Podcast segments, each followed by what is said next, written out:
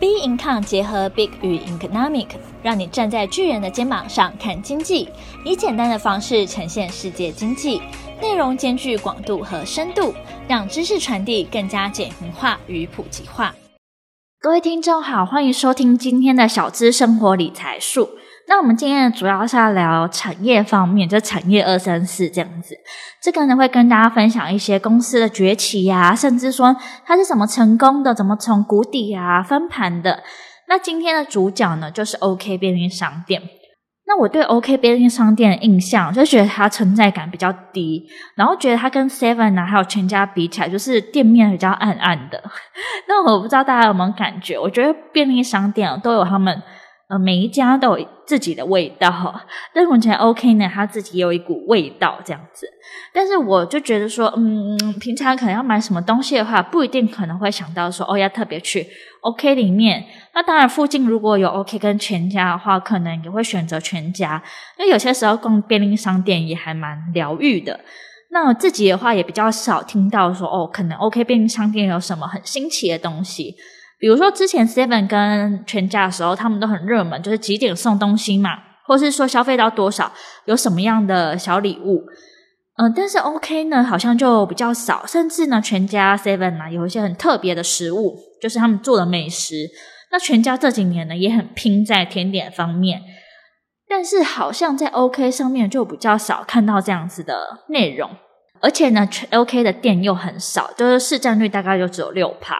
可是我不知道你有没有发现哦，就是最近啊，如果你有进 OK 便利商店的话，会发现说它的店里啊包裹超多的，而且我去看资料发现说 OK 便利商店它的营运绩效甚至是逆势成长二十趴左右。那重点在哪里呢？为什么会有那么多的包裹，甚至说它的呃营运状况这么好呢？也不是说它有什么新的联名，或者说什么新的产品，或是有什么几点的推动。而是呢，OK 呢，它合作了虾皮店到店。那今年其实从二月开始呢，就已经在北部地区开始有。那好像现在的话，全台湾应该都有了啦。就以往呢，可能在 OK 啊门市寄货，就可能只能寄到对方的 OK。像我可能去寄东西给 Seven，那就是 Seven 对 Seven。可是现在呢，OK 门市啊不可以。但是现在 OK 门市呢，寄货呢。不止说哎，可以寄到对方的 OK，也能寄到对方指定的虾皮店到店的门市。然后虾皮店到店也有同样的模式运作。哎，我觉得这样超方便的，因为我以前也会在虾皮上卖一些小东西。可我现在知道有这个事情的时候呢，那因为我刚刚有提到嘛，OK 便利商店的市占率其实蛮低的，不是说走几步路就有一家 Seven 一家全家。那我要如果要寄货寄给他，对方是 OK 的话，哎。那我可以到虾皮店到店里面寄到对方的 OK 那边，这样很方便的。然后甚至说就同等嘛，如果他附近没有虾皮店到店的话，那我从 OK 寄到虾皮店到店，就是很方便诶。那这也是史上有第一间超商跟虾皮店到店跨界合作这种物流运作营运模式。那现在虾皮那么热门，那当然可想而知，它一定是就是逆风而起这样的感觉。那我看资料的时候才发现说，哦，原来 OK 他们布局的这件事，等于算是整整了五年，就是想办法呢，把自己的弱势缩小，优势呢放大。那毕竟呢，OK，如果大家用想的话，应该都知道说，要有今天的成就的话，真的非常非常辛苦。比说数量，比资源，比品牌，我觉得没有说比得上 Seven 或是全家的。那当然光想还不行啊，所以呢，他们的总经理呢就把。判断的基准呢，拆成三块，分别有大环境、中环境还有小环境。大环境啊，就是整体社会的环境啊、经济啊、科技的演变等等。那中环境的话，就是竞争的同业的情况。小环境就是自己公司内部的评估，包含员工啊、合作厂商等等的，然后去做分析。那我觉得这个很重要，也很聪明，因为他有去拆分去想，而不是只是一个大方向。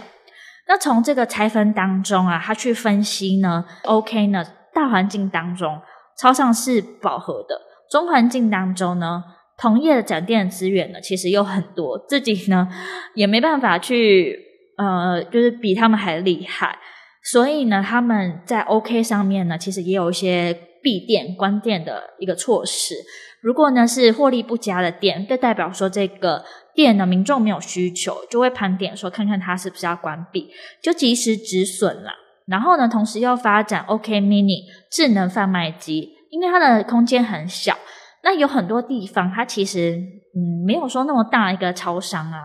等于说可以在这个城市当中有一些空隙，有一些细节的地方可以去增加收入，比如说商办的大楼啊、军营啊、医院啊、校园内等等。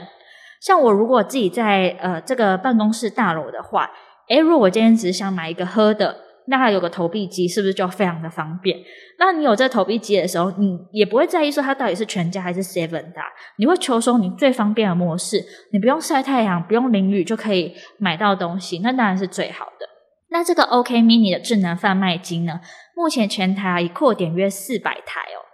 所以呢，以往啊，超商是商品销售来占营收最大部分。那既然说 OK 啊，它比不过其他的超商，但是呢，他看到一个很好的契机，那就是电商还有网络购物这件事情。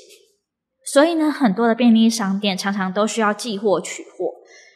所以呢，现在比较以说，诶，取货寄货为主，然后再顺便买点东西。那他们呢，就找了市占率很高的虾皮，然后终于呢，去说服虾皮了。再从物流端啊、理货端、门市端，还有作业系统端呢，一起合力，然后去做好呢，就是跟虾皮的一个合作。甚至呢，他们也很保护好每个包裹，所以会向员工做教育训练，训练他们的店员呢，要怎么样，就是对这个包裹呢是保护的好好的。哦，我觉得这件事也很聪明。而且我们仔细看，其实会发现说，其实他们的货架的轮子呢是有特别设计，是可以滑动那种双排的货架，所以呢，店里空间。呃，它是可以呃去做运用的。那我看到有些就是加盟主有提到说，如果店里空间真的很不够的话，他们主要还是会以物流还有取货呢为主，以包裹为优先。难怪很多网友都说，OK，现在感觉好像仓库超多包裹的，然后好像其他的那种呃茶叶蛋啊，或是包子机啊，好像慢慢开始会有减少的感觉。那我觉得看完这个 OK 这几年的奋斗史，我真的觉得超级佩服，而且我也还蛮喜欢这个例子、这个故事的，因为我觉得说，诶，他们找出了自己的一个路，那眼光就是要放远，那他要有先机之外，还要对一件事情很用心的去分析、去执行，做出一个方向之后呢，你看他还很用心在物流端，甚至呢就是呃教育训练店员，还有说他们的货架都有是做一个改良的，让。就是让这些包裹呢就很方便，因为我觉得啦，我们消费者可以感受到就是后端嘛。我可能后端的时候，我拿到这个包裹，这包裹如果是烂掉的话，那我当然心情会很差。那如果这包裹是好好的话呢，我也觉得说，诶，取货什么也都很方便，然后加上呃这样子的可以虾皮又可以 OK 这样来回去运作的话，我就觉得说。哇，真的是很很好，很方便啦。所以我觉得说他们在很多细节上面处理的都很细致，所以我也觉得说哦，难怪呢，他们可以从万年的老四这个 OK 便利商店可以赶紧的崛起。那今天呢，就简单跟大家分享 OK 这个内容。那不知道各位呢，就是喜不喜欢这个 OK 这个分享，还有说对 OK 便利商店呢，这样子的一个奋斗史呢，有什么样的看法？也欢迎呢跟我们做分享哦。同时啊，如果你也想听哪一个企业，或是觉得说哦这企业故事也很不错的话，也欢迎到脸书专业以及 Instagram 跟我们做交流。那我们也可以再做下一期这样的节目喽。那我们今天的节目就到这边结束，那我们下期节目见，拜拜。